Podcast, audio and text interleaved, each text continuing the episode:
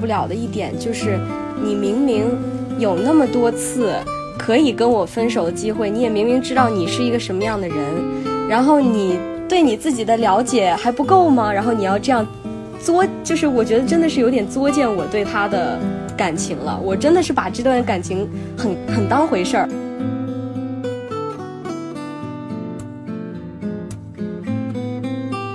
就是很多球迷会有这个问题，就是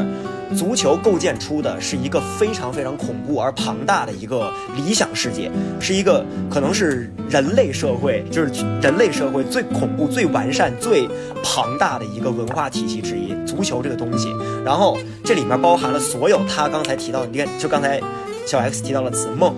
然后什么后会有期。就是我觉得，啊，如果在开始一段啊亲密关系当中，你发现一些雷区，就可以好好的去权衡一下，就是要不要进入这段关系啊。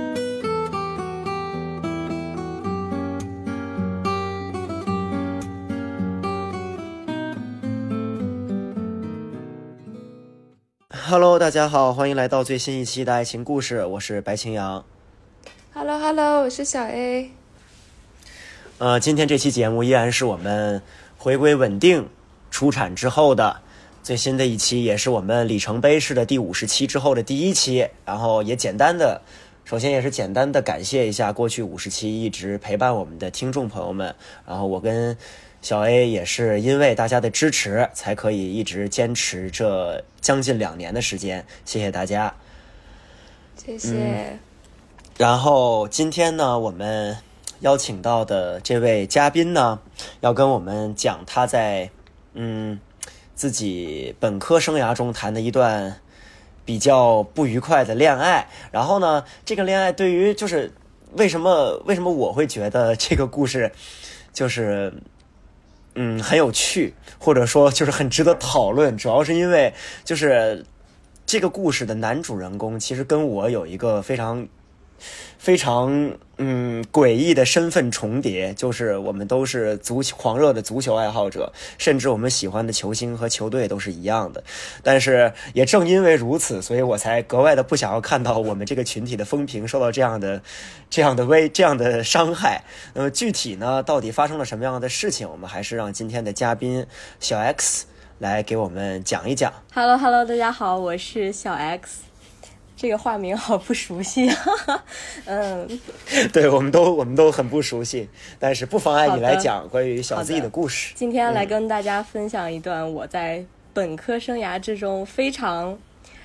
令人无语的一段恋爱，就是当然它持续的时间也是很长的。然后是我跟一位球迷男性的嗯恋爱经历，然后这位同志呢，我们称他为小 Z 吧。然后这位小 Z 呢，呃，我们是在大一下学期，哎，不对，大一上学期，一九年底的时候在一起的。然后这段恋爱持续了两年零八个月左右，然后就是将近一千天。然后所以他也会就是真的是对我产生了非常大的伤害，以至于我现在听到足球两个字都有点 PTSD。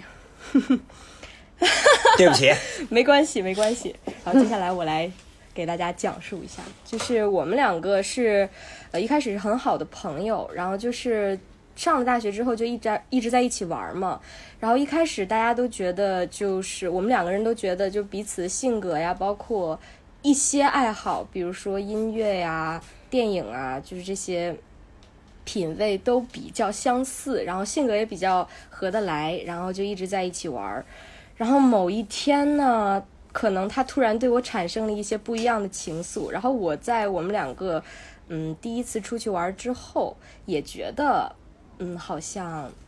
呃，这个人也还可以。然后在某一天，他去南京给他的一个好朋友过生日的时候，啊，他就在。呃，给在远在北京的我打了一个电话，然后大概就是表了一些白，然后我当时呢也觉得嗯还不错吧，那我们就答应吧，然后就咱们就说在一起了，在一起了之后呢，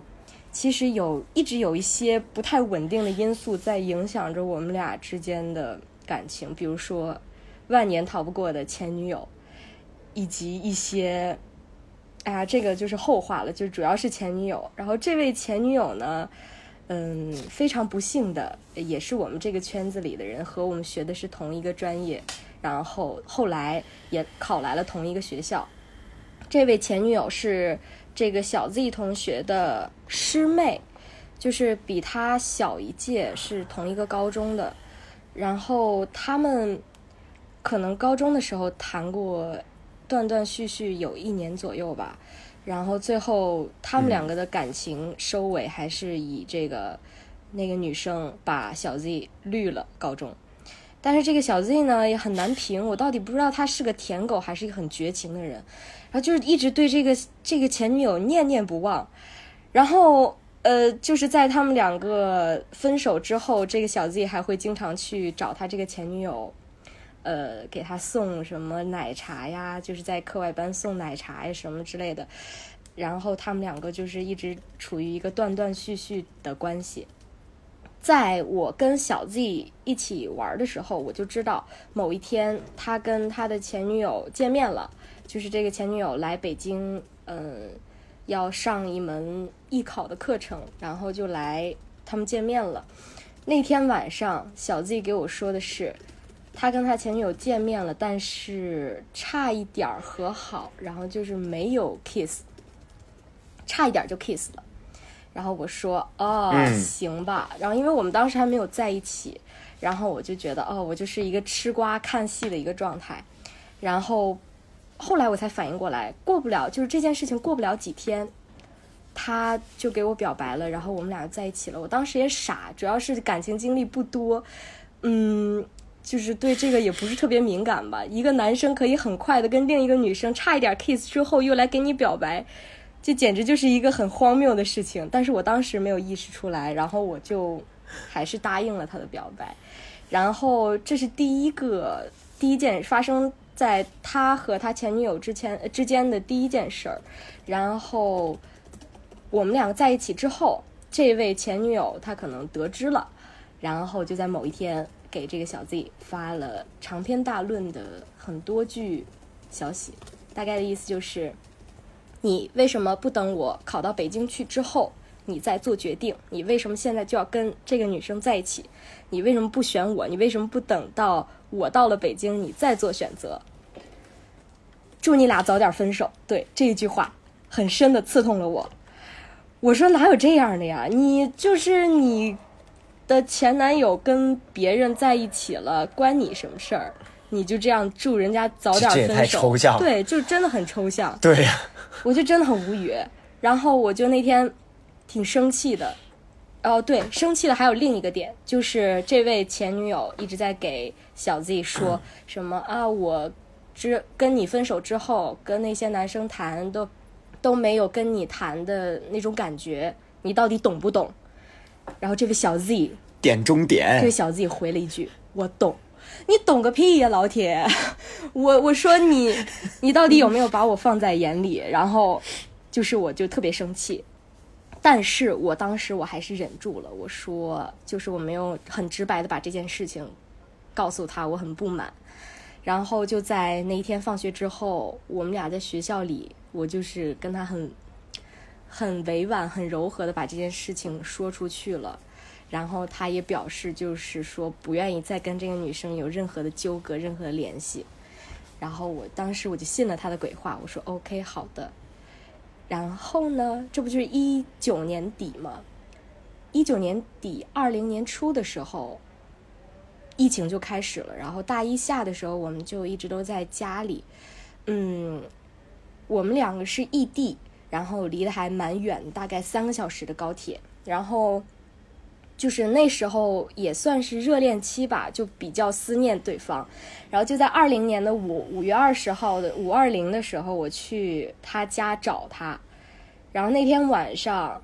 呃，他带着我和他的两位表哥，就是亲表哥一起吃饭，然后就玩的很开心。然后在，呃，在酒桌，就是在。后面我们一起去喝酒，在酒桌上，他一直在玩手机，大家都有有一搭没一搭的在扒拉手机，然后他就就是表现出一副很自然，也没有什么太大的感觉的状态，让我没有对他的玩手机的行为产生怀疑。然后在我们喝完酒之后，因为我不能喝酒，我就看着他们喝，他喝的蛮醉的。然后就是我们呃从那个酒馆出来了之后，他把我送回酒店的路上，他说：“你知道我刚才在干嘛吗？”我说：“你在干嘛？”他说：“我在跟我前女友聊天儿。”我啊，我说。呃，我说你没事吧，老铁，你告诉我干嘛呀？然后我就，我是真的很很诧异，然后我就说你，你你为什么要告诉我呢？他那个意思就是感觉他跟他前女友聊天了，这是一件很不对的事情。然后他告诉我了，他的他的罪恶好像就减轻了，就没有那么的感觉自己做错事情了。最起码我告诉你了，对吧？就是这种感觉。然后那天晚上我就很不愉快，我就说你跟他聊点啥？他就说，呃，大概就是吐槽一些我平时生活中不太愉快的事情吧。我说，那你为什么不跟我说呢？他说，我不想把这些不愉快的感情带给你。我真的，我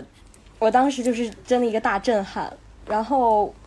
真会说对话，真的很会说话 很会狡辩。然后，然后我就说行吧。然后那天晚上，反正我非常难过。嗯，我就跟他说：“我说你再怎么样，你吐槽的对象也不能是他，你可以是你身边的其他朋友，可以是男的，可以是你的父母，可以是我。就是你把这些苦水倒给我，我不会不帮你去缓解的。然后也可以是你其他关系比较好的女性朋友，就是他也有很多女性朋友，我都知道，我也没有说很介意。但是这个人绝对不可能是他，他懂了。就说我就是自此之后就跟这个前女友就是就一整个大删掉，就直接把他删了。我当时我还想看看他们俩到底聊了些什么，然后他就直接就删了。我就觉得这个行为就是有一点儿太太慌了，你知道吧？就是让人感觉是慌不择，就像慌不择词一样，慌不择动作，就直接就删掉了。对，慌不择择路，哎呀，对，激动都想不出来词了。我真的很生气。然后，然后这件事情，嗯，我回家之后还跟我爸妈说，然后我爸妈说，他这行为肯定是不对，但是我爸妈那时候就已经给我打了预防针，说就算是以后他要跟这个女生怎么样，然后或者是他有了其他喜欢的女生，你也不要跟他就纠缠，因为你已经大概看清楚这个人他多少是很不成熟，而且对这个男女就是嗯关系没有一些边界感，所以你要小心。然后我当时大概就是嗯了解了，我也不是特别的在意我爸妈说的话，因为我还是对他有一些信任的。然后我就是嗯还是相信了他。之后呢，这是五月份嘛，然后在二零年的九月份的时候，我们大二开学，这位女孩子非常，哎，好巧不巧就考到了我们学校的我们专业，就是二零级，我们是一九级嘛，她就是二零级，成为了这位啊我的前男友的亲师妹。好的，然后他们就又加上了微信，因为在我们学校有这样一个传统，就是师哥师姐，就同省的师哥师姐，一定要跟师弟师妹保持比较密切的联络，因为，嗯，不管是对工作单位比较不管是介绍资源呀，还是什么的，就是师哥师姐嗯是比较亲的这样一种关系，又加上了微信，嗯，然后在小小的一段时间里，我都一直在问他，我说你有没有跟你前女友聊天？他就是大概那意思，就是说我没有。然后我就信任他了，我就后面也没有再问了。呃，但是在一九呃不是在九月份的时候，嗯，九月八号左右吧，他给我突然说，呃，我们要不分手吧？我当时就一个大问号，我说你这又是整哪出？这是为什么呢？他给我的解释很潦草，就是说，哦，我大二了，我课很多，我还要谈恋爱，我有点顾不过来。我，我就是当时很不能接受，我觉得你也没有课很多吧，而且我课也很多，大家课都重合，就是谈恋爱跟学习有什么很必然的联系吗？在大学期间，然后他就嗯也是很沉默，然后我就很难过，然后早上跟我说的，我中午就跑回宿舍大哭一场。我说我真的没有谈过这样的，我说怎么就很草率的就能说说分就分呢？嗯，之后呢，下午他就给我打电话说，要不我们出来聊一聊，然后我就跟他出去聊一聊，最后达成的一致就是说我们再继续接触，然后再看看能不能在就是学习和恋爱之间找到一个平衡，然后就和好了。因为我的生日是九月八号的后几天嘛，所以在我十九岁生日那一天，我过得非常不开心。就是，就是你跟他在一起的每时每刻，你都能想到他前几天跟你提分手的那个样子。我就真的感觉有点儿，就是已经算是一个心理的烙印了吧。但是我这个人呢，又是很能原谅别人的这么一个人，然后慢慢的这件事情。别太爱这件事情就在我的心里就淡过去了。然后我当时就一直很怀疑，我说是不是因为这个女生考过来了，所以你那么想跟我赶紧分手，跟他和好？然后我就问过他这样一句话，他说不是，他说没有，他说绝对不可能跟这个女生好。然后我就信了他的鬼话。然后之后的一年之间，从大二到大三，我们都还不错，然后关系也很好，然后我们两个呃，就是也没有吵过什么架。然后在大三刚开学，我们两个都是学生会的嘛，就是要帮小朋友录录，就是检录，就是报道。然后他突然要去拿个东西，他就把他手里的电脑给我了。他说：“你帮孩子们录一下吧。”我说：“OK。”但是当时我就是有一个念头，我说我一定要看一看他的微信。我从来没有就是特别主动的去看过他微信，我也没有查过手机，我没有这个习惯。但是当时我就是有这么一个感觉，我一定要看一看他的他他的微信。就是电脑上的微信，我就搜了这个女孩子的名字，好嘛，哎呀，一点开，俩人吵架了，很暧昧的在进行一段 天津人上身是争吵吧？，很暧昧，很暧昧。然后就是吵一些有的没的的东西，大概是吵一些就是他们高中什么，你给他说了什么什么消息，你没给我说，然后我感觉有点难过，有点吃醋，有点心情不好。我的天呐！我当时看的时候，就是你们知道什么叫做就是呼吸性碱中毒，就是很很 快的喘气，就是你真的很生气的时候，你的脸是麻的。嗯，我当时就是啊，当这个当着大家所有人的面，我就是忍住了，但是我的脸真的麻的很透彻。麻了呀，然后那女生在那个聊天里面还叫他叫宝，还问他说：“我又不只是你的普通朋友，你拿我当备胎吗？还是拿我当什么？”Oh my god！我我真的我无法接受。我说我说你你俩这到底是好呢？想好呢，还是不想好呢？如果你要是想好，你就赶紧跟我分手吧，我求求你了。然后我就把那男的，我他等他回来了之后，我就跟他大吵一架。我说，就是你这已经是很不要脸的程度了。我这么信任你，然后你在这三番五次你耍我玩呢？然后他那个意思就是我没有，我很难过，我真的没有这样想耍你玩儿。然后 我真没有对，啊，他就我真没有想耍你玩儿，然后我就是就是，呃，还是很想跟他吐槽一些我很难过的事情。我说这个事情咱们之前不是说过了吗？咱们不是解决了这个问题吗？是绝对不可能是他，但是他哎，人家就是说难听点就是狗改不了吃屎，呃，就是一直在跟这个女生保持着很暧昧的联系。就是我看到的这一次，也仅仅只是这一次。之前有很多次，他都跟我承认了。他说他没事儿的时候就会找这个女生吐槽一些苦水，啊，气死我了。然后，然后我就 我就那天很生气，我就去上我自己的课，我就把他甩在一边儿，然后他就去我上课的教室堵我，他堵不到我，他就堵我的室友，然后拉着我室友在我们学校的 好惨，一个呃主教学楼里 确实哐哐撞大墙，就是说啊，我真的是哐撞大咣咣撞大墙，墙，就是他表现出他很激动，他很难过，他很不想跟我分开，他很爱我，然后他哐哐撞大墙，唉 That's cool OK, that's cool。我当时可能还是比较幼稚，我觉得这也是一个他表达爱我的一个方式，但是到现在为止，我 That's cool。我想回想起来，我真的觉得这个人很极端。然后当时我的室友也是非常，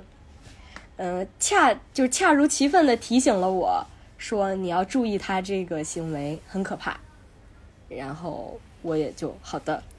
然后你就把这个建议给无无视了，呃，我不是无视了，我是经过深思熟虑之后，就像然后无视了。对对对，我也是多少有点，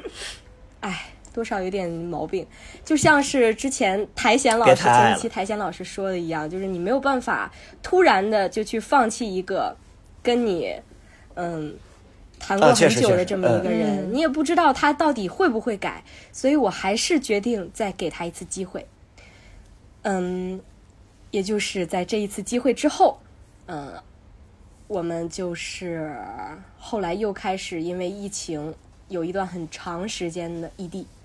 然后这段异地之间呢，我还因为他在解说完冬奥会之后，呃，说很想我，我一个人跑到西安去，哎呀，抱歉，把他的故乡说了出来，跑到他家去找他，跑到他家去找他，然后 那一段时间也是很开心吧，但是那也是我们在在一起的这漫长一段时间里最后一次见面。嗯，在二二年的二月份，对，就是春节过后一段时间，那是最后一次见面。然后在二二年的五月底六月份，他去北京，也就是回到我们学校那边参加一个足球解说的选拔比赛。然后在那个比赛期间呢，他认识了某一位同为女解说的这么一个跟他兴趣爱好很相投的这么一位女生。然后，当年他也觉得他跟你兴趣相投，什么男人的鬼话，真的是。然后对他在就是整个录节目的过程中，他都很难去拿到手机。然后他说就是管的比较严，因为确实是管的很严。我们其他同学也在那个比赛之中，我就没有觉得很怀疑或者怎么样。然后我们可能在那一个月疏于交谈吧，包括在那段时间我也在忙我的保研，然后大家都很忙，每天都要写很多东西。他要录他的节目，我要写我的论文，然后就每天晚上打个电话吧。可能他就觉得爱淡了，消失了，没有了。但是我们众所周知，爱只会转移，它不会消失。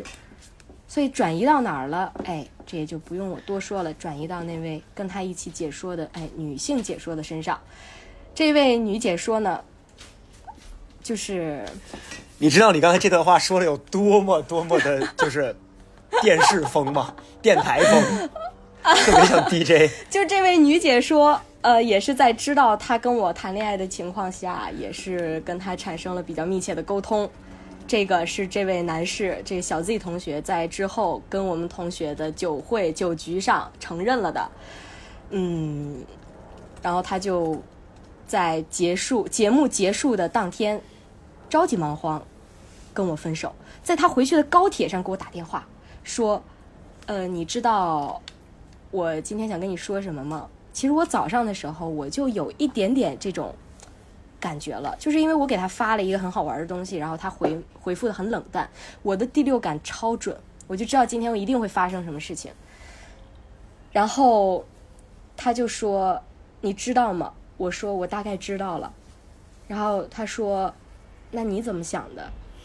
我说：“我就是我能怎么想啊？我当时很嘴硬，虽然我很难过，但是我很嘴硬。我说我能怎么想啊？分呗，那还能能有什么办法？他说：“那好吧，那咱们就这样好聚好散吧。”就是你能想象吗？一个人在前一天晚上还在呃还在跟你爱你波波，然后今天就要跟你分手，就是真的是断崖式的分手。我我的心情在那一刻跌落了谷底，但是我还是强装着，我说 OK，那就这样吧。然后他在呃呃我们电话的交谈之中，还跟我表达了什么我对你的喜欢只剩下了百分之二十的这种逼话。数学家，是的，然后他就是这样跟我说了分手。我那天跟我的好朋友在我在他家做冬阴功汤，以至于我现在对冬阴功汤都产生了 PTSD，你知道吗？我只要喝到那个味道，不要这样，冬阴功汤我非常好只要喝到那。个味道，我都会就是想起那天很不愉快的经历。嗯，嗯，反正就结束了。然后那一天就这样结束了。然后当一当天下午的时候，我的班主任不知道为什么，他就很巧合的问我说：“你还好吗？就是最近过得怎么样啊？老师想给你找个实习。”我说：“老师，我过得特别不好，因为我刚刚分了手。”老师说：“啊，什么时候？”我就说：“就在刚刚，就在您那个给我发消息的前十几分钟。”然后我们老师也是很惊讶，因为我们这段恋爱属于是全学院都知道，然后并且老师也比较祝福的这样一段恋爱，然后老师也很惊讶。也就是因为大家都很祝福，都很一定程度上的保护我们的这段关系，所以我也对这段关系真的很重视。但是，哎，这位男主角他很不重视。然后在我们分手的第二天，我妈就带我出去旅游了，就说：“哎呀，忘掉这一段令人恶心的关系。”然后爸爸妈妈之前就跟你说过，就是不要太过于在乎这一个人这么一个烂人对你的这些伤害，不管说是言语上言语上的攻击，还是就是行为上的伤害，你都让他过去吧，因为会后面还会有更好的人在等你。我当时就是完全听不进去呀、因为我们在在一起的时候，除了吵架，就是我们很少吵架，然后就每天我觉得还是很幸福、很快乐的，所以我就是完全当时回忆不起来这个人有多么的差劲，我只沉浸于他不爱我了，他不喜欢我了，他因为不知道什么原因，当时还不知道什么原因，就把我们这段感情放弃了，然后导致于嗯。我跟我妈去贵州，然后玩儿，还报的是很好的团，然后在那个呃千户苗寨吧，很美的地方。我那天晚上一整个就是心情很荡，我就在跟我妈吐苦水，我妈也很理解我，然后她就是在安慰我，我们都没有怎么好好欣赏景色。嗯，这一段短暂的旅行之后呢，我就回北京一个人实习加独居，然后那段时间对于我来说真的很痛苦。你想吧，又实习又独居，然后我身边的朋友们要么就是有别的事情，要么就都不在北京。然后我就罹患了一些失眠症，我真的觉得那算是失眠症了，因为很久长持续了三个左三个多月，嗯，属于是十天有八天，每天十点钟躺在床上，然后你睡不着。等到那个太阳升起来了，就是大概四五点钟，我看到太阳了，我才能勉强睡个四五个小时，然后就要起呃起床去工作。那段时间工作很快乐，但是下班了之后，我就感觉到一段就是就是很很明显的、很漫长的嗯空虚弥漫到我的全身各处，就是打不起精神。嗯，在有一天，我突然嗯意识到，他好像就是我有有我有一个朋友跟我说，说他老往四川跑，我当时就觉得嗯很不对劲，然后我就去哎呀视奸了他的微博，然后发现确实老往四川跑，他来我家找我都没有这么频繁，然后老往四川跑，老往四川跑，我就气不过，我就给他打了个电话。我说你是不是有喜欢的人了？你是不是谈谈恋爱了？如果你谈恋爱的话，如果你有喜欢的人的话，你告诉我行吗？就是我那段时间还是很难过，我沉浸在他不喜欢我了这一个事实之中，久久不能自拔。然后他就说：“是，呃不，他说呃我没有，我没有喜欢的人，但是你就当我有了吧。我当时就啊，如有，有，对，如有有，有吗？如有，哎，有了吗？如有哎，如有。然后我说你，你不觉得你对我就是就是这么断崖式分手，你让我感觉就是产生了那种对恋爱的恐惧，你就不怕会对我产生心理阴影吗？他说，那咋？那我给你磕仨。就是很冷漠，就是就是这么说的。那咋？那我给你磕仨。绝了！我说，那你就是押韵了还，我操！那那你不觉得我这样会对男的 PTSD 吗？他说，哎，那正好啊，那你找个女的。那咋？老铁，让我找个女的。我我跟他谈了一千天，他就精神让我这样。上想，因为就是在他，嗯，我们俩谈恋爱的一开始，我就知道他很喜欢足球，然后我也会陪他踢球啊，呃，陪他去解说，就是他经常解说，就是大半夜，呃，我陪他去解说，我陪他去直播，就是做一些就是体育相关的直播什么的。然后他的学习方面，我也就是基本上没有让他操过心。然后他的复习资料什么的都是很多都是我帮他整理的，就连他期末背东西都是我带着他背的，老铁。然后 行，找了个，我妈，真的觉得我在给他当妈，可能是因为我性格就是这样吧。然后我也当时也没有觉得什么，后来我就反应过来，我真是，我真是他祖宗八辈儿他都欠我的。然后，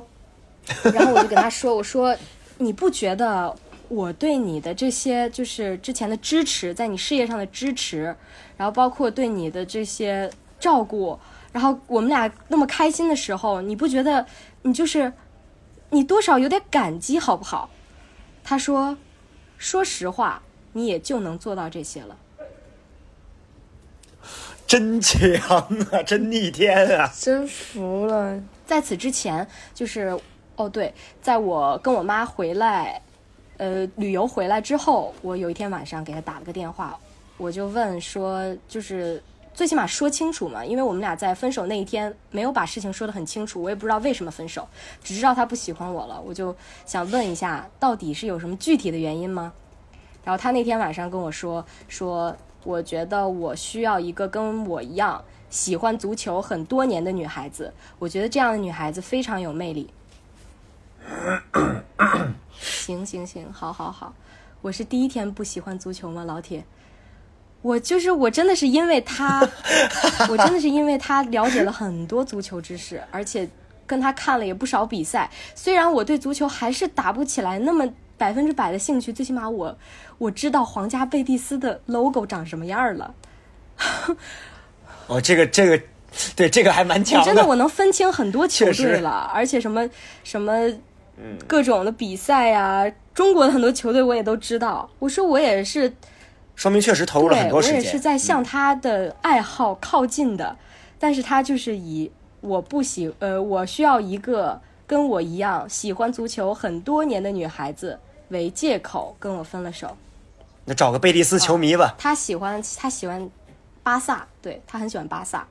他之前的时候，呃，还送了我一件巴萨的球衣。他希望将他的爱情与他的爱好相结合起来，看看这两个能不能达达成一致，或者说是达成一个美好的共融。我当时觉得很浪漫这啊，是行，我当时真的觉得很浪漫，然后我就跟他说：“我说我觉得你喜欢足球，我也可以像你一样，就是向这个足球球迷方向靠拢。虽然我到后面还是没有说是很喜欢看比赛，很主动的看比赛，但是他解说的球，我真的都是，我都听，我都看，我就是我哪怕我睡觉，我也要塞着耳机听。然后人家最后就是因为我别太爱了，我都我都没有这样人。家最后说，因为我不喜欢足球，然后要跟我分手，然后就是这样，大概就是这样。哎呀，现在想起来，哎，还是觉得自己有点，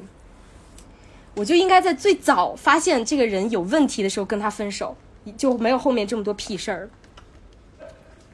但是就像你刚才说的呀，就是复复述那个台前老师的话，也确实很难嘛，这种事情。一步一个一个都是小事累积起来的，然后最开始的时候小事你觉得可能没什么，然后这是偶然现象，然后后来也是一件一件小事，但到最后其实你会发现这么多小事累积在一起，就已经把这个人的形象，就比如这个人是一个池子，然后你每次只往里面扔，这个池子很大，一个游泳池，然后你往里面每次都只扔一瓶酱油，那可能这瓶酱油很少。然后你觉得可能 OK 还能够忍，那但是你要是一直泼、一直泼、一直泼酱油的话，那最后这个池子里面只有酱油没有水，所以就是就会到，但是到那个时候，就是这个池子已经被污染到，可能就没有办法清清洗了，所以就对这个过程主要是会让人觉得很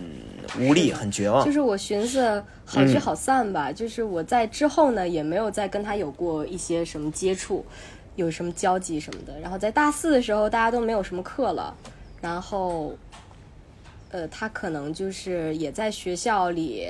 见到了我的一些师弟师妹。然后我的师弟师妹就问他：“你跟师姐怎么回事啊？”啊，他这时候说了三句话，这三句话让我彻彻底底的看清了这个人。第一句话，啊，我觉得我已经找到了未来很明确的发展方向。我觉得他过得很混沌，他说我过得很混沌。That's cool。那有病吧？然后第二句是，呃，我从来都是陪他做他想做的事，他从来都没有陪过陪我做过我想做的事。那我请问老铁，我之前都是陪狗说球，陪狗看球呢。有可能真的是，确实，现在反观起来，确实是这样。然后第三句话也是最炸裂的一句话，跟他接着谈也行，跟他结婚都行，但是结了婚我一定会出轨。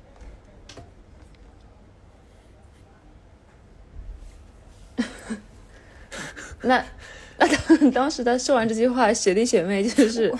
他是想树立一个什么样的形象？我我也很好奇啊。对对啊，这个这个事情他自己的风评被害最对我们师弟师妹都觉得，就是没有听过这么离谱的话，他还能就是如此坦荡，且将他作为一种很炫耀的那种谈资来讲出来。就是我觉得这个人在我的脑子里彻底的就变成了一坨臭狗屎，我真的，唉，就感觉我之前认识的他，就完全就是换掉了。太抽象了，嗯，就我我在听的过程中啊，我记录我做了一些笔记，然后就是从最开始的时候，呃，就是他就其实其实最开始，甚至在你们俩你们俩刚在一起的那个嗯时间点，他当时不就已经。就是他，你不是说他头一次头一天差点跟一个女孩对，前几接吻天差一，点，然后第二天，对对对，然后就来跟你表白嘛，就是就是这个事儿。当时当时我听到之后，我就想到了一个，就迅迅速就想到了，就是我觉得就这个点，就是他之所以是雷区的一个最关键的原因，我觉得是因为他这个人的状态非常的矛盾。就是我觉得，如果一个就是一个人想玩，或者说这段时间不想要亲密关系，就只想要就是。呃，放纵一下或者怎么样，这些都是这些东西都都是个人选择、个人自由。我觉得完全大家可以，就大家不能够去 judge 这个选择。就是，但是我觉得想玩，那你就用想玩的那个心态去面对这个世界。就是想玩的时候，你就不要同时就想要去进入一段严肃认真的恋爱关系。这两个事情是就是不可能同时存在的。然后你想要恋爱的话，就不要用那种想玩的心态。且就就是我觉得真正喜欢一个人的话，你是不会就是就你只会想要跟这个人有强强烈的那种捆绑吧，就是你不会再去，就每个人时间都有限，然后情绪也都有限。情绪那个能量，你不可能说我把我 全部就是我把我这么多喜爱的这个情绪投放给了一个人的情况下，你还可以分出更多的时其他的时间和其他的精力去跟另外一个人搞暧昧，因为这个过程是一个很。其实就大家都，咱们应该都知道，就是你要跟一个人从认识一直到培养到那种快可以接吻的那个、那个状态，还是需要时间的不是吗？还是需要经历的，就说明他在培养，他也在培养别的这样的，哪怕是一种就是玩的那样一种状态，那就是就至少说明他当时 说他说他喜欢你，但我觉得可能就是是喜欢，但不多，至少就是我觉得至多只能这么说。而且他当时那个心态是就是就是用最好听的说法说也是矛盾的，就是咱们不说他是吃就是既既要又要，就是这样一种这样一种心态吧。就是反正我觉得对最开始的时候这个就已经是一个问题，然后他后来就是他不是一直在跟他那个学妹暧昧嘛，然后。就是我觉得他那个心态，他也不是说，他就是想要，就是就是他也不是说这个学妹是他的白月光，然后他要他现在跟你谈恋爱只是一个什么，就是退而求其次的选择，然后他如果想要怎么怎么样，他他就会立刻甩掉你去跟他在一起。我觉得也不是这种心态，我觉得以他最开始的那个那个就是接吻事件的那个心态，我觉得他明显就是，呃，我。他拥有就已经拥有的东西，对于他来说，其实价值是会是会下降很明显的。然后，嗯他他会就是他会始终的有一种就是把怎么说把情感或者说把对一个女生的那种状态，哎呀，就是说的难听一点，就是把女孩当战利品，就是很对很对。如果他 如果他要是把他要是跟那个学妹在一起了。实在不好意思，昨天昨天喝大酒把嗓子给喝哑了。就是，就是，如果他跟那个学妹谈恋爱的话，我觉得他那个学妹也会迅速的成为，就是朱砂痣，然后他就会跟别的学妹又有那种暧昧的聊天和那种关系。所以，就是对于这种人来说，其实一个一个女孩说严重点，只是就是根本就不是真正意义上的那种。就是跟他平等的人，只是一个在他征途路上的一个一个标记而已。就是虽然这么说，可能非常就是有点有点诛心，有点严重啊。但是，就是我觉得说说重一点，主要是让大家可以提起一些警惕吧，就可以分辨出这种这种状态到底是怎样一种心态。对我觉得，我觉得就是早期的故事就已经反映出了这个人的一个一个。怎么说呢？就面对亲密关系的时候的一个问题，所以对之后发生的一切其实也都说得通了。而且，更何况就是疫情这段时间本来就是一个非常时期，然后情侣之间没有办法长就是长时间的面对彼此，长期处于一种就是本来当时的那个状态，可能就会让人感到有点多多少少有点压抑，有点紧张。当时那个就是无关情感的那个状态，那么。这个状态影响到了情感，两个人再见不到彼此，那么肯定就会更加的刺激一些人的那种应激状态，一些可能他原本会有的一些不太不太宜人的精神情绪方面的那种状态，会更加明显的表达出来，然后就也可以解释得通为什么他后来就是进入你们感情后期之后，他说话那么的抽象。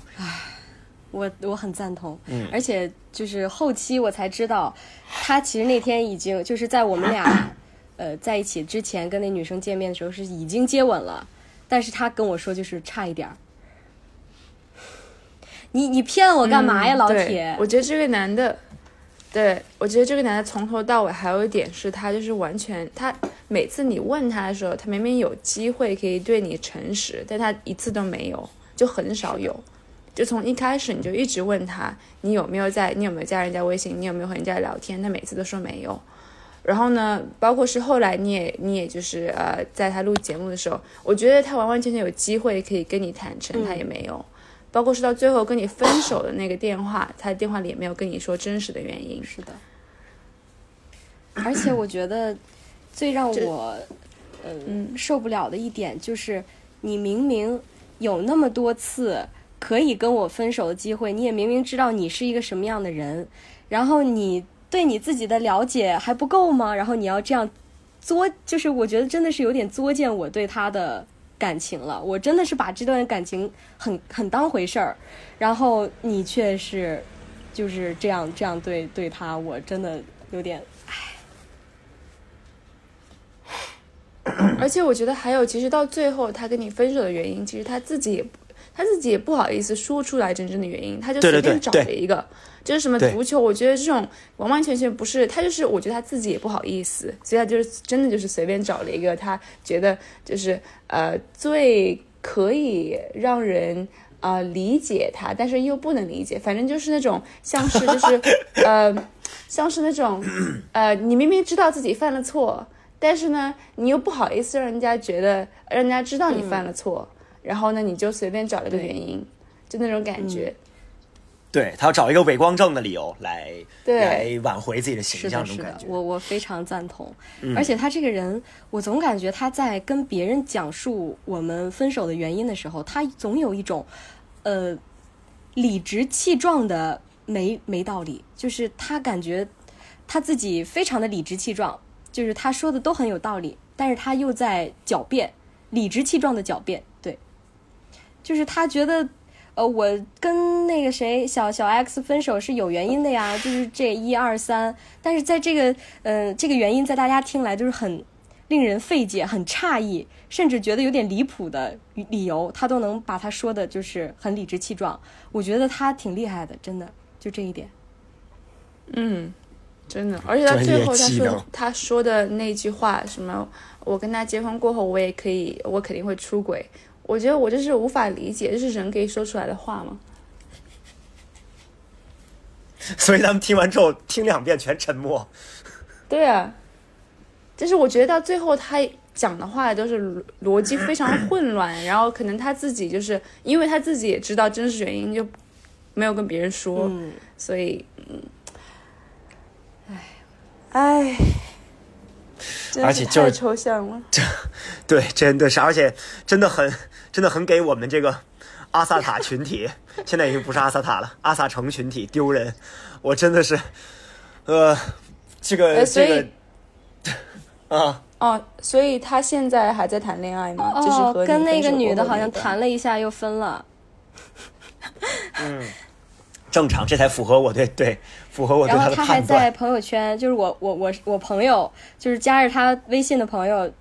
就是拿他的朋友圈当笑话看，就是今天发一个什么、嗯呃心情不好了，然后明天发一个又开很开心，今天发一个呃解说预告，明天又说什么梦醒了，然后对跟这女的分手，好像说什么梦醒了，什么什么希望还能再见还是什么，就是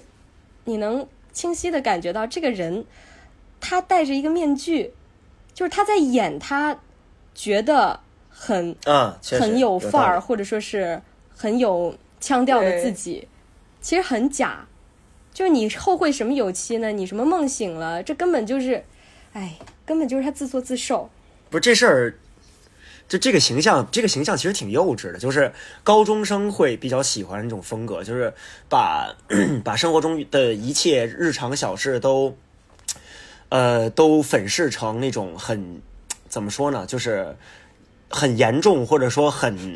深沉的状态。太赞同对对对。对梦梦这个梦这个字真的会经常出现在高中生的表达里面，就是，呃，谈个恋爱是梦，然后代表校队出场，代表校队怎么赢了什么冠军是梦，然后参加了什么校园歌手大赛拿了奖是梦，就是这一切都是梦，然后就就这个是这个是那种就很典型的，就是年轻人会会把这个世界过度的会把自己的这个世界和和他们的生活过度浪漫化，因为他们还没有办法非常就是就怎么说呢，就是嗯，他们还有没有办法特别明晰的呃区分出，首先是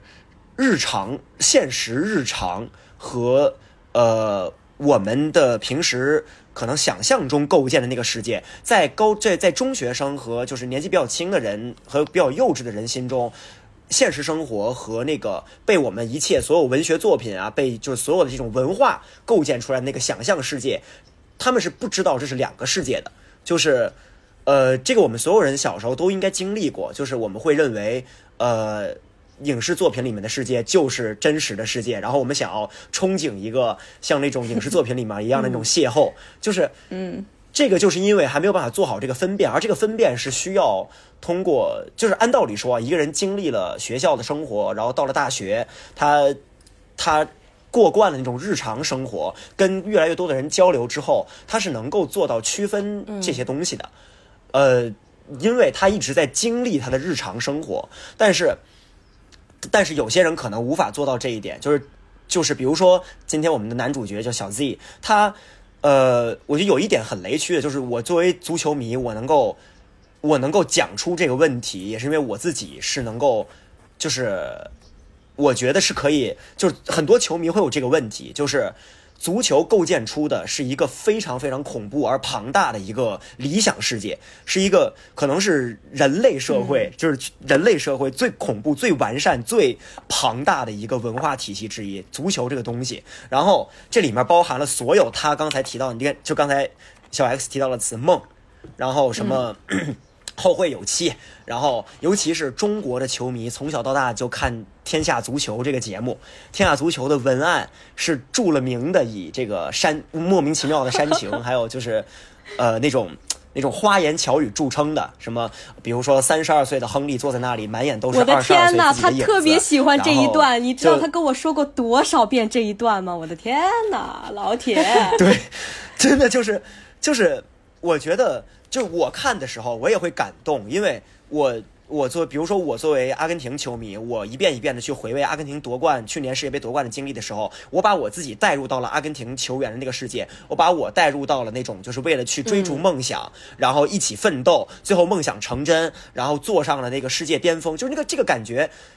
我我们都承认这个感觉确实非常爽，但是终归结底，你当你关上电视，你会意识到，你坐在沙发上，你拿着一杯奶茶或者一杯可乐，你自己并不是阿根廷人，你也没有经历这一切。其实本质上，他给你的东西和你在看一本小说、看一部电影给你带来东西是一样的，就是，就是。如果能够认识到这一点，我觉得还好。但是他可能意识不到这一点，尤其是更雷区的一点是，呃，也不是雷区了，就是他可能没有办法做到很完美的分辨，是因为他现在正在从事这个，他把自己的爱好当成了，就已经变成了工作。那他每天沉浸在这样一个世界里面，他会发现他离自己的理想世界非常近。对，这个很恐怖，因为，对，就是他，就是你知道那种。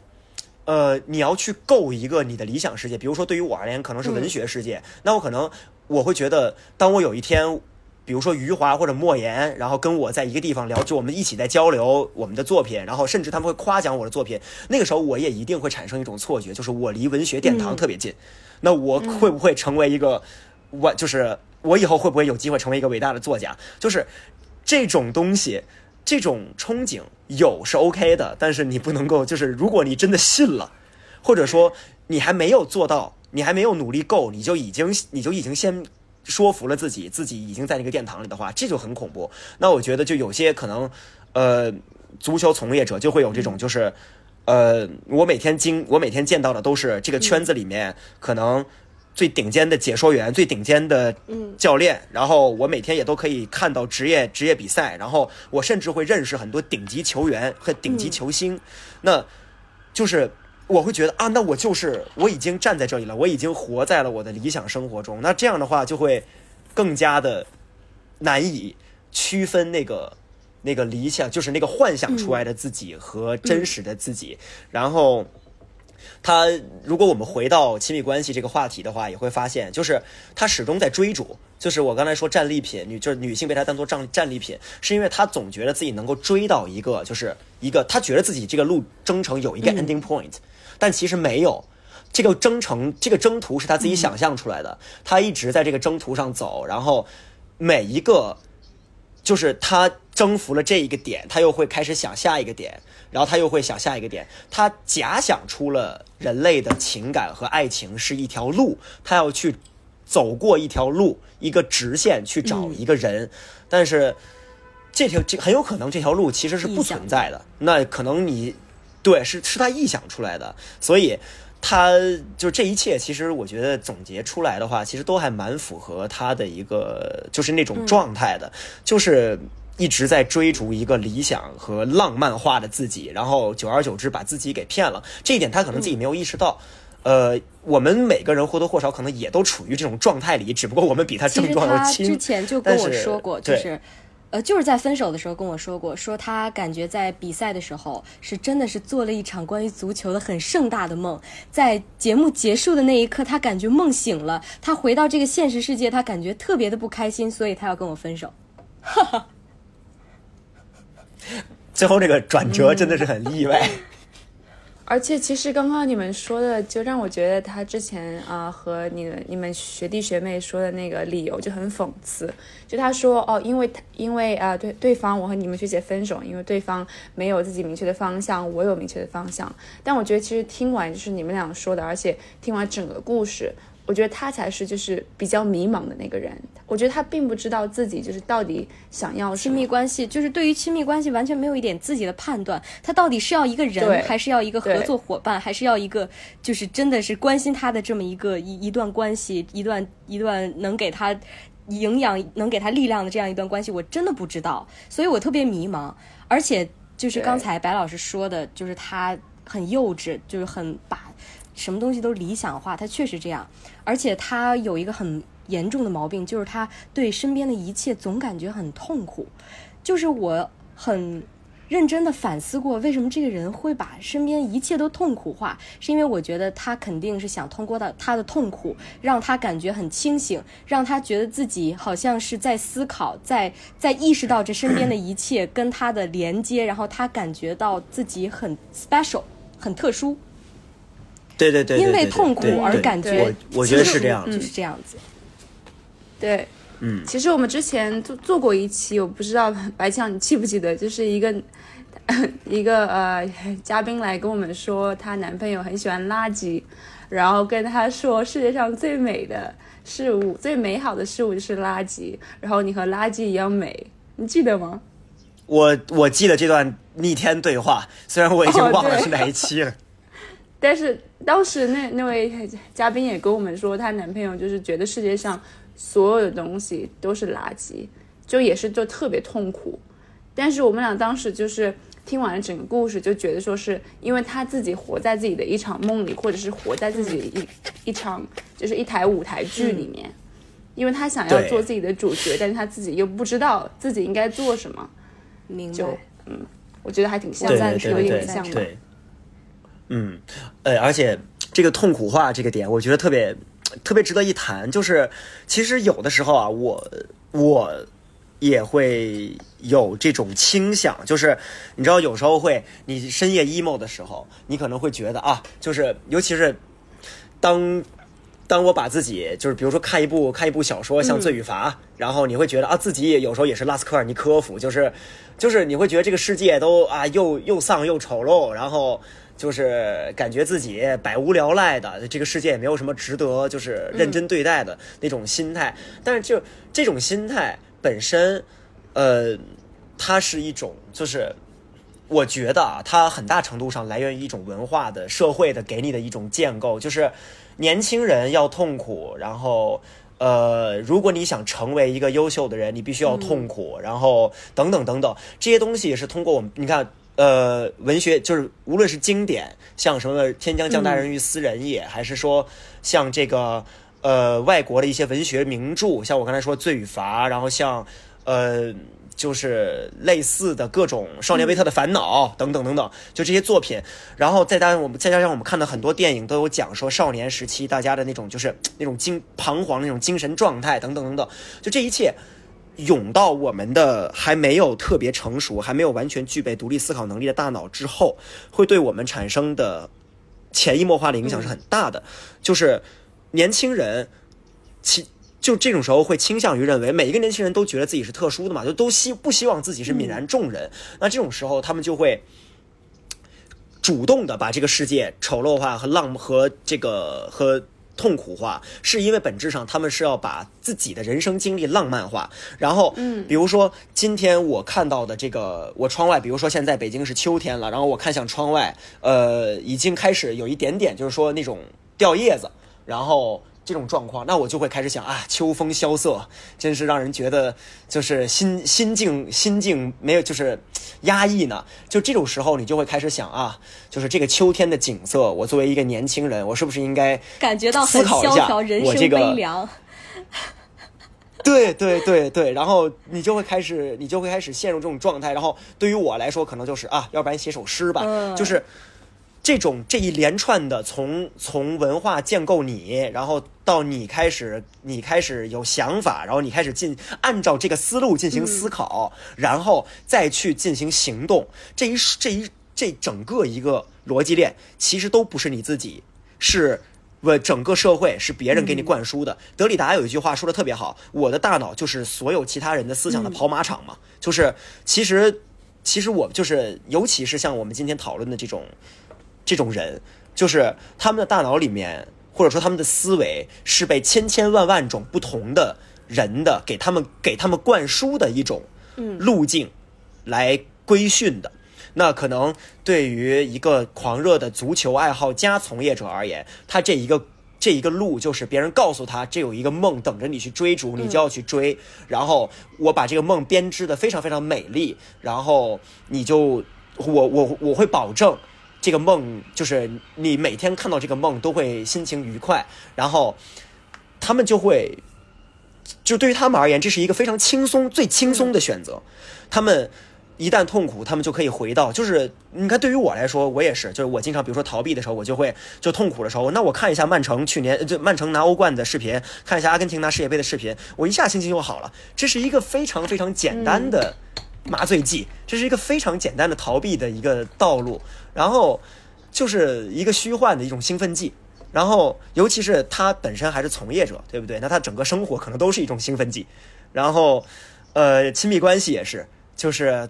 他会因为因为前人就是他被建构出来那种痛苦化、浪漫化的经历，会让他觉得自己的人生需要经历一些比较 drama、比较痛苦的感情，他才能够去达到那个幸福的彼岸。那，嗯，就是这其中他自己构建的一些，你看，痛苦的关系需要什么？痛苦的关系需要跟别人的暧昧，需要白月光，需要得不到，需要呃跟现任的跟现任的一些局域，需要呃不理解。需要出轨，需要呃，是的，遗憾，需要一些，需要需要内疚，这一点最重要。天哪，内疚才会让人痛苦，痛苦使他思考，使他感觉自己活着。对，他需要这个内疚，所以他要把自己，所以他潜移默化之间，他会按照这个路来。他会按照这个线来走你们俩的感情生活，所以其实你跟他谈恋爱的过程中，其实回到就是回到最初咱们谈论你们两个亲密关系，其实某种程度上，你是在被他写进一个他的个人史，被就是只有你是一个必要的一个对历史棋子，只有你出现在了这个里面，只有只有飞迪就是就是怎么说呢？呃，这个历史如果没有你这个人物的话，这个历史就不成立，因为这个历史他已经先率先写好了一个历史叙事，然后等着把未来遇到的人嵌进去。所以本质上这是一种很悲观的宿命论的一种体现，它本质上是认命的，本质上是呃，本质上是沿着别人给他设计好的道路走的。所以这是刚才为什么我觉得小叶老师刚才说的，他其实是最迷茫的人。我觉得说的太对了，他本质上是没有思考过自己想要什么的。他也觉得思考这件事情是没有必要的，他已经在梦里了，那何必再出来呢？确实，我觉得就我们两个对于亲密关系的，嗯，一个要求和诉求真的不一样。他可能就是像嗯你们刚才说的，呃，需要一个人来帮他写他的个人史，但是我可能就是想享受单纯的亲密关系带来的快乐，就是我不会因为很多东西伤春悲秋而影响我跟我，呃，我。爱人的关系不会有这样的，但是他就不一样，这就是我觉得最大的区别。如果我也是一个跟他一样的，那这不两个人互相利用吗？他可能也需要一个这样的人，跟他一样抓马的人，他欣赏那样的人。哎，对对对，确实确实，嗯，两个人得撕扯，需要一些纠葛，需要一些撕扯，需要一些遗憾，也需要一些内疚。然后来帮他编写出来他所谓脑子里对他构建出来的那个个人形象。哎，对对对对对对。哎，此时此时此时此刻他是泰戈尔，他是写诗的人。这就是球迷吧？很多球迷都是心心里都是，就是我我其实某种程度上我能够诡异的理解，是因为我自己。对于足球的情感也是也是很深沉的嘛，然后，尤其是我们俩喜欢的，就是说实话，就是这个就是有点题外话了，就是就当个轻松一刻，就是阿根廷这个队，他也选阿根廷，他也选梅西，就是这个队这个人在早年间其实还是蛮蛮蛮悲情的，所以你知道，就是人他们由于阿根廷球迷，很多人都会。书写他们作为阿根廷球迷的那种悲情史，我自己也很喜欢。我当年。当年我反反复复的强调，我看我支持的球队在一四到一六年连续输了三年大赛决赛，就觉得啊，这个这不会就是我人我我自己的人生的写照吧？我喜欢这么一支球队，我真是是一个失意的人。就是你知道那种，就是球迷之间那种鄙视链特别好玩。就是阿根廷球迷为什么会瞧不起喜欢德国、喜欢法国、喜欢就是就是或者是可能喜欢对，主要是德国吧。然后这些球队有一点很重要，就是阿根廷球迷特别喜欢自我感动，就是他们觉得喜欢德国的球迷都是啊，那你喜欢一支喜欢一支天天赢球的队有什么意思？就是就那种感觉，就是我必须输球，输球之后我必须痛苦，然后我才可以哎呀，在朋友圈发一些那种，就是跟我平时 你们你们俩都看到过的那种，在我我在朋友圈会发的那种东西的那种状态。所以这就是球球迷嘛，球迷到最后是会有一批人是这样的从巅峰跌落谷底，再重回巅峰的英雄才是真正的英雄。对对对对对对对对对，当然了，就是最近德国队也天天输球，这就更题外话了。嗯，所以就是，对我觉得今天今天哦，真的是可能也是因为把我这个内心对他的困惑，就是我现在对他就是完全属于一个大问号的状态。但是刚才白老师很。很清晰的帮我解，就是解释了我对他的困惑。我说这个球迷，这足球到底有多大的魅力啊？我现在懂了，我真的懂了，为什么会这样？嗯。对啊，这个是就往大了说，就真的很恐怖。它是一个足球是体育界，就是人人类这么多文化，就几个大的文化板块里面，体育是一个原原板块。那其中足球就是体育里面最大的一个板块。围绕足球，人类就是我们说的那个，就是如果说学术一点，就是权力掌握真正社会权力的人，他们围绕足球是编织出了一整套系统来骗人的。就是为什么足球是工人阶级的运动？这句话说出来。就是大家都会不假思索的同意这句话，就觉得足球是工人阶级的运动。然后，呃，就是，但是这句话背后是一个很恐怖的逻辑，就是工人每就工人阶级的人每周周一到周五给资本家，就是这这个可能这个不知道能不能播，就是就是可能就是辛辛苦苦打工，然后打工一周之后累得不行，然后周六去球场看场球，心态就就然后心情都变好了，又可以支撑他下周。进进一步的工作，那这就是权力机关把一个人永远扣在他这个位置的一种方式啊。所以，就是这一套系统为什么就是为什么编织出来？为什么要编织一个足球和工人阶级的神话？为什么要编织这么多浪漫的关于足球的故事？其实，就是还要说各种，比如说什么足球是足球是和平时期的战争，然后足球是什么，就是诸如此类的各种各样的。然后基辛格甚至还说过一句话，说是世界杯是。就是好像是说世界杯是人类文化版图中的什么，呃，明星还是什么，我有点记不太清了。但是就也是我之前在读历史我们历史课上文献的时候，然后我写一篇关于足球的论文的时候有看到，我当时也很意外，说就是基辛格认为世界杯是人类最重要的元盛会之一，就是就是你看去年世界杯的时候，全就是全球所就是。所有人都被梅西和阿根廷队的命运所所所触动，无论是反对还是支持，那其实就是一个故事，一个很简单的原故事，他把原叙事，他把居然能够把几十亿人都给吸引到那个叙事里面，然后让人们觉得这个梦是真实的。其实这个梦只关乎那二十三个人，那那一小批人。那个荣誉本身，但是这个荣誉所带来的那种文化辐射是非常恐怖的，它波及到了我们日常生活，就像我们今天讨论到的小 Z 和你，就是你看一个足球的梦幻叙事被编织出来，影响到了小 X 的情绪状态和亲密关系，这个事情其实很恐怖，这就是这就是文化的蝴蝶效应。我觉得，所以为什么我觉得今天小 X 讲的这个故事。就是为什么我今天说话格外多，然后我觉得也很有意思，然后值得分析，而且我也很感谢小 X 带来这个故事，就是因为我觉得，就是这是一个非常好的一个一个一个呃呈现，告诉大家文化的文化叙事，一个故事讲故事对于人类生人类生活、人类社会是多么的重要，以及它的影响能有多大。一个跟我们那么遥远无关的东西，居然能够影响到我们的恋爱。我还想补 充说一点，很恐怖。就是其实这个对于我来说是更像是一种爱好和亲密关系之间的，就是一个故事。就是你的爱好到底嗯要不要影响你的爱人去跟你的关系？就是因为我和我现在的男朋友也有相同的爱好，也有不同的爱好。当然，这个相彼此不同的爱好也没有影响我们之间的关系，也没有影响我们沟通，我们还是一样好。那为什么这个东西又要他要把这个很很放大？也是，也就是刚才白老师说的编织出的那个梦。所以我觉得还是要看，就是在你接触一个新的人的时候，如果你发现他对于某一种东西有狂热的爱好，你首先需要跟他确定的是，他会不会把这个东西当做你们亲密关系的一就是发展或者是暂停的一个筹码，再去跟你